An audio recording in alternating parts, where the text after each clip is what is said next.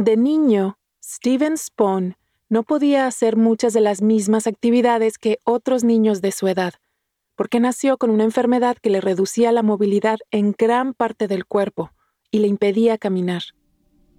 When I played video games, I went to a new world where I was the same as everyone else. I could play sports, travel to other places, and meet new people. I could do everything that other kids could do in the real world. And I made some of my best friends while playing video games. En la adolescencia, Steven se la pasaba conectado a videojuegos por internet con gente de todo el mundo. But then my disease got worse. My hands became weaker, and it was difficult to use a computer keyboard. But I didn't want to stop playing video games. They were too important to me, so I needed to find a solution.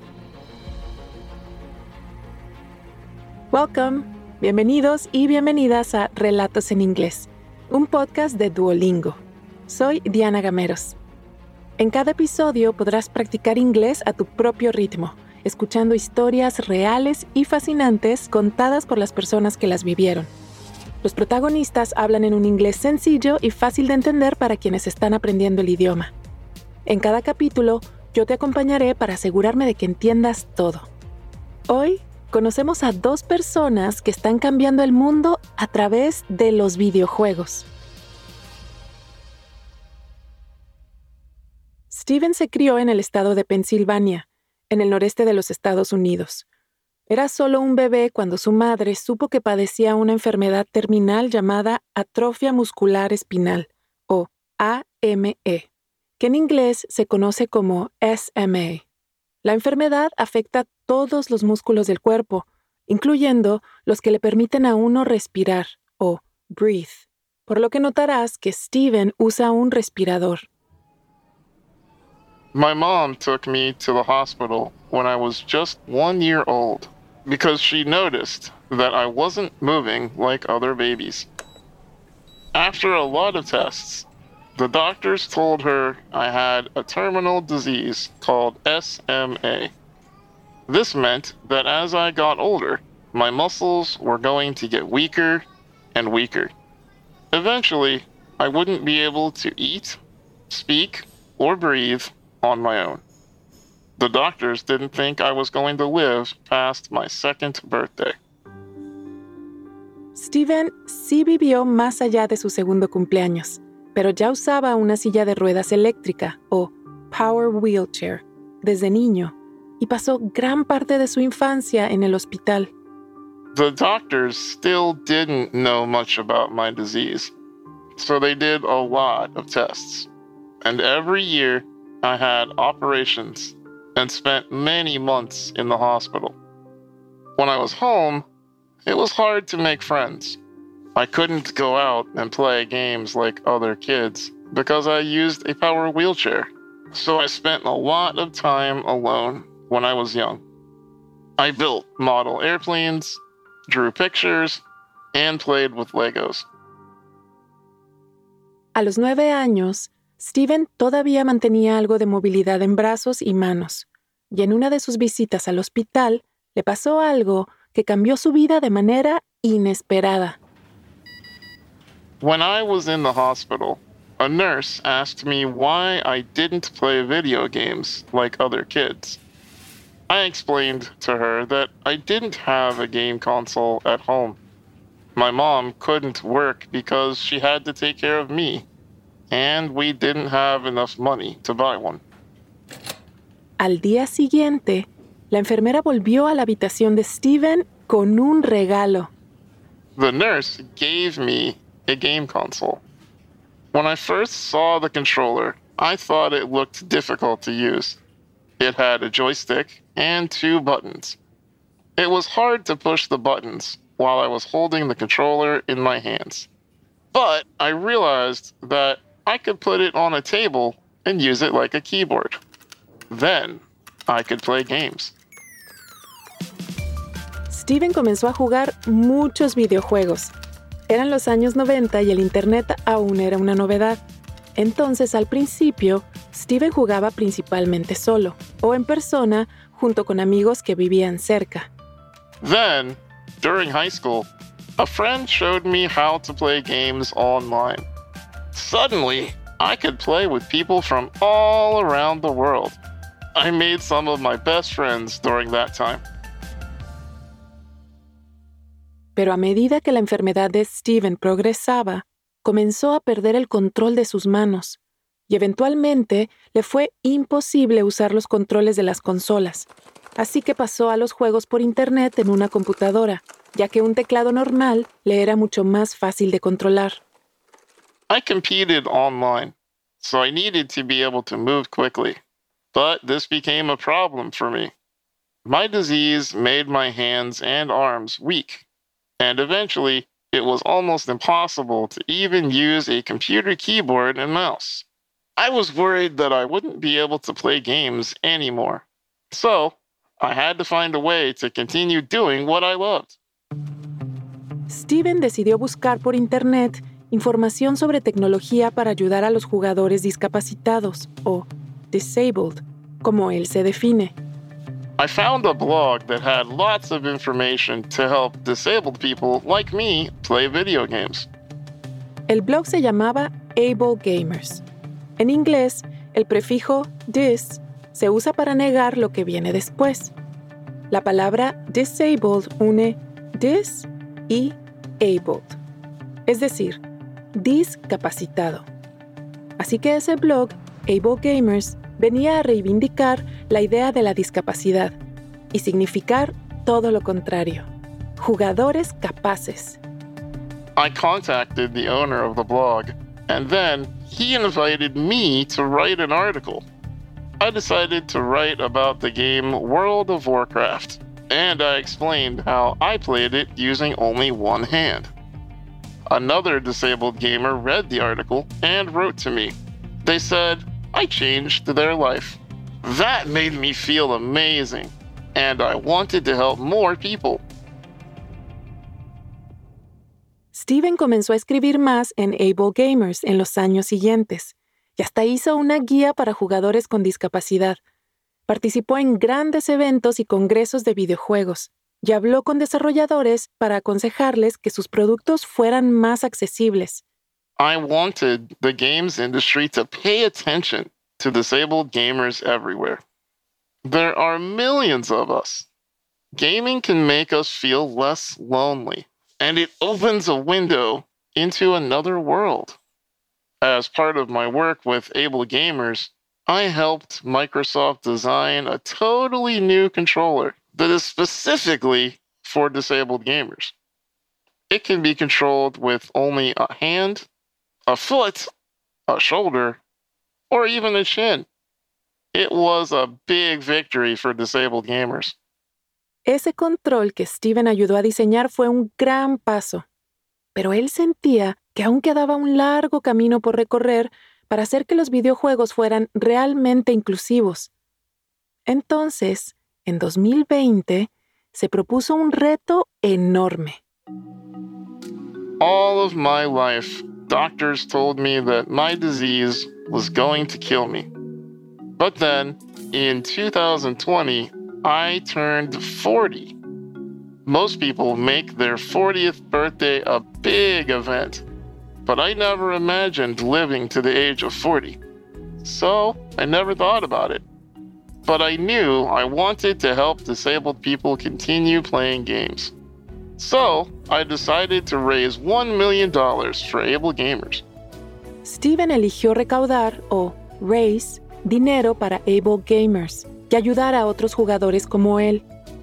El reto era aún más importante para él porque en 2020 estábamos en plena pandemia y Steven no sabía si iba a sobrevivir el año.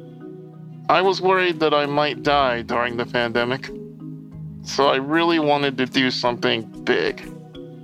The pandemic also meant that almost everybody had to spend many weeks or months inside, alone. So millions of people started to understand what regular life was like for many disabled people, and how being alone can be bad for mental health. I didn't know how I was going to raise $1 million, but I knew that I had to try.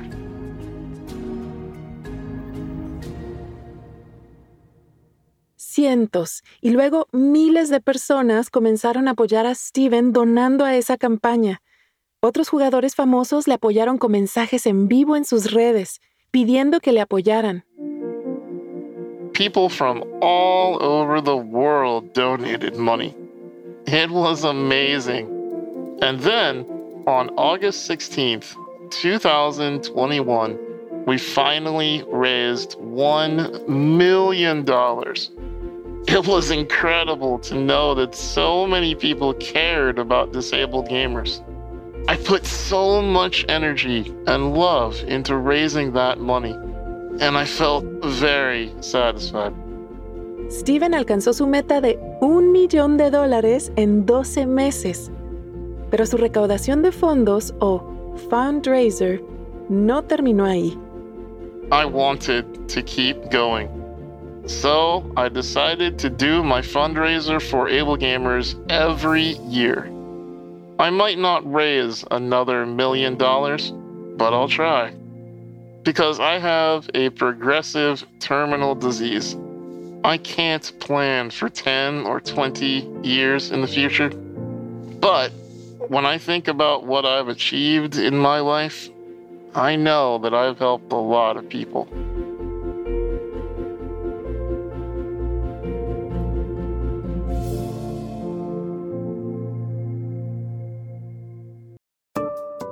Antes de seguir con la historia, ¿te has preguntado alguna vez cuál es tu nivel real de inglés? Friend. Home. Bring in. Cheer up. El Duolingo English Test es una forma cómoda, rápida y barata de saberlo. El examen lo puedes hacer online cuando te venga mejor desde tu casa, sin tener que desplazarte a ningún sitio. Y lo mejor, ya lo aceptan miles de universidades de todo el mundo. Si quieres tomarlo y saber cuál es tu puntuación, puedes practicar de forma totalmente gratuita a través del enlace go.duolingo.com barra relatos. Otra vez, go.duolingo.com barra relatos. Ahora volvamos a nuestro episodio de hoy.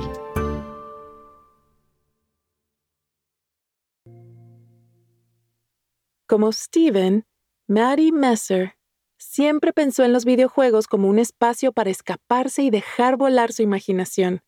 Pero cuando tenía 12 años, Mary comenzó a notar algo problemático en muchos de esos juegos y decidió hacer algo al respecto. I grew up in Pennsylvania. I loved playing outside in my yard with my little sister and my dog, and our parents often took us hiking and kayaking. But I also loved to spend time indoors playing video games. We didn't watch a lot of TV at home, so playing video games made me feel like I was stepping into another world. Esto fue en la década de 2010, pero Maddie no tenía una computadora ni una consola, por lo que jugaba en un iPod Touch. When I was 12 years old, my favorite game was called Temple Run. It's fast and exciting and it's still very popular today. To play Temple Run, you choose a character. Then, your character has to run and jump to get away from a monster. En el camino, el personaje o character recoge monedas o coins que se pueden usar para comprar cosas dentro del mismo juego. I saved my coins because I really wanted to buy something from the game store. I wanted to play as a different character, a female character.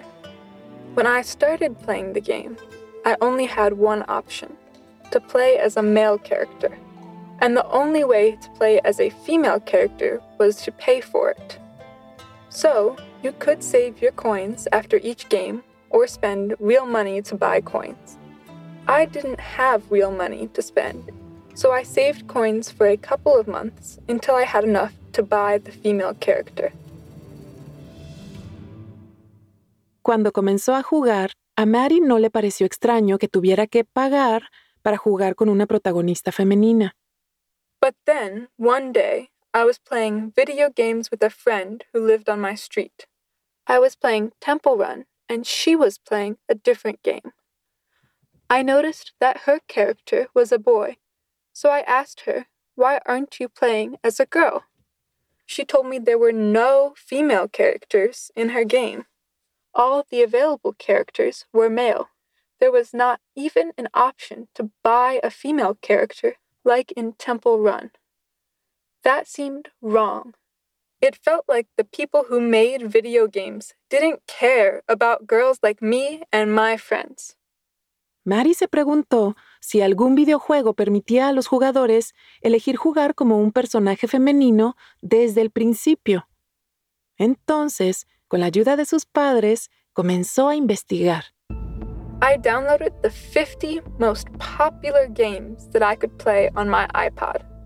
I wanted to know three things. Did the games have female characters? If they did, was it free for a gamer to play as a girl? And if the female characters were not free, how easy were they to get or how much did they cost? Para hallar las respuestas, Maddie tuvo que jugar cada uno de los juegos durante muchas semanas. After playing every game, I discovered that only one had a female character at the beginning. Other games did have free female characters, but they were hard to find. In most of the games, you had to pay, sometimes as much as $30. Pero el mayor hallazgo de Maddie fue algo que la enfadó mucho y la llevó a decidir que iba a luchar para cambiar las cosas. More than half of the games didn't even give gamers the option to play a female character. When I was growing up, my parents taught me that boys and girls are equal. But it seemed like the people who made the games didn't think so. They didn't seem to care that girls had to play as boy characters.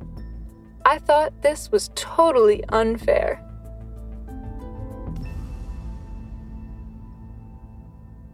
Maddie decidió que los demás debían saber los resultados de sus investigaciones. My parents taught me to speak my opinion if I think something isn't fair. So, my dad helped me write an article for a newspaper. I wrote about my research and how it felt to not be able to play a video game as a girl character. Con tan solo 12 años de edad, Maddie envió el artículo a The Washington Post, uno de los periódicos más importantes de los Estados Unidos.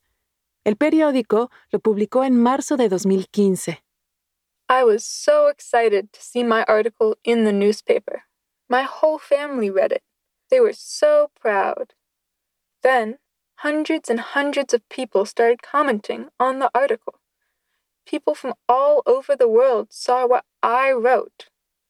A few people didn't think it was a problem that there weren't any female characters, but most people thought I was right. They agreed that the video game companies needed to make a change. Un mes después de la publicación de su artículo, Maddie recibió un mensaje muy especial. It was from the people who made Temple Run. They read my article in the Washington Post and they agreed that the game needed to change. A few months later, they made one of my favorite characters, Scarlet Fox, free at the beginning of the game. I could now play Temple Run as a girl. Finally, there was a character who looked like me. I was so excited and proud that I made that change happen. Con el tiempo, más y más juegos comenzaron a cambiar. Permitieron elegir personajes femeninos o masculinos desde el principio, sin tener que pagar nada por jugar como mujer. Y eso no es todo. Un desarrollador de juegos fue aún más lejos.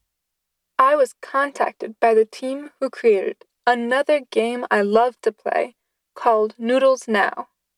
In this game, you have to ride a scooter around town and deliver food. The company asked if I wanted to be a character in the game. Of course, I said yes. They made the character look just like me, and they recorded my voice to use in the game. They even put a picture of my dog, Ginger, on the character's jacket. El artículo de Mari inició una gran ola de cambios dentro de la industria de los videojuegos. Durante años recibió correos electrónicos de apoyo de todo el mundo y su artículo de opinión fue traducido a más de 30 idiomas. I'm older now, so I sometimes babysit children and play video games with them. It makes me so happy that they have more choices for characters in games.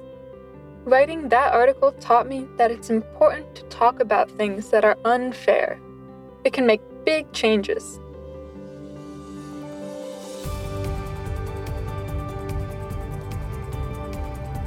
Maddie Messer todavía disfruta jugar videojuegos cuando tiene algo de tiempo. Está estudiando ciencias del medio ambiente en la universidad. Nuestro primer narrador, Steven Spohn, sigue trabajando para que los jugadores con movilidad reducida salgan de su aislamiento social y sigue recaudando fondos para Able Gamers, que los está usando para comprar controles accesibles y para enseñar a los desarrolladores cómo crear juegos más inclusivos. Este episodio fue producido por Sam Walker, una escritora y locutora que vive en Arizona. Gracias por haber escuchado Relatos en Inglés. Nos encantaría saber qué te pareció este episodio. Puedes enviarnos un correo electrónico a podcast.duolingo.com o también puedes enviarnos un mensaje de audio por WhatsApp al más 1-703-953-9369. Relatos en Inglés es una producción de Duolingo y Adonde Miria. Puedes seguirnos en Spotify o tu plataforma preferida. Yo soy Diana Gameros. Thank you for listening.